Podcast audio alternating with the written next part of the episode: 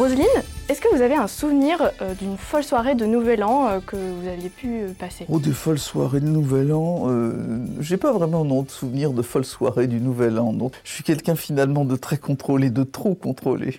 Et après Noël, en général, le Nouvel An, ça arrive toujours un peu vite. Oui. Et Est-ce que vous êtes plutôt soirée à la maison ou soirée à l'extérieur pour le Nouvel An? Je suis très soirée à la maison. C'est-à-dire que euh, dans ma vie, je sors beaucoup. Je sors pratiquement tous les soirs pour aller au théâtre, à l'opéra, euh, au cinéma, en concert. Et justement, les fêtes de Noël, c'est un moment pour se ressourcer en famille euh, et, et rester chez soi. C'est plutôt cocon et feu de cheminée. Est-ce que vous avez une chanson que vous mettez après minuit? Euh, tous les ans Non, j'ai- pas de chan- j'ai pas de chanson Non. que je mets après minuit tous les ans. Non, non. On souhaite la bonne année et, et au lit C'est ça.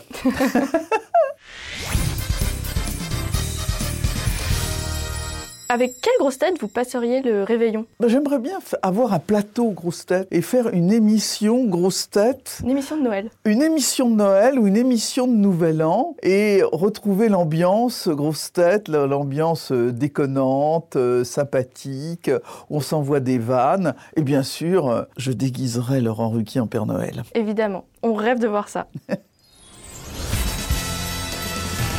Quelles sont vos résolutions pour euh, 2023 J'ai pris une résolution imparable, j'ai pris la résolution de ne pas prendre de résolution. Eh ben, c'est la meilleure résolution qu'on pouvait, euh, qu'on pouvait prendre. Merci beaucoup. Merci.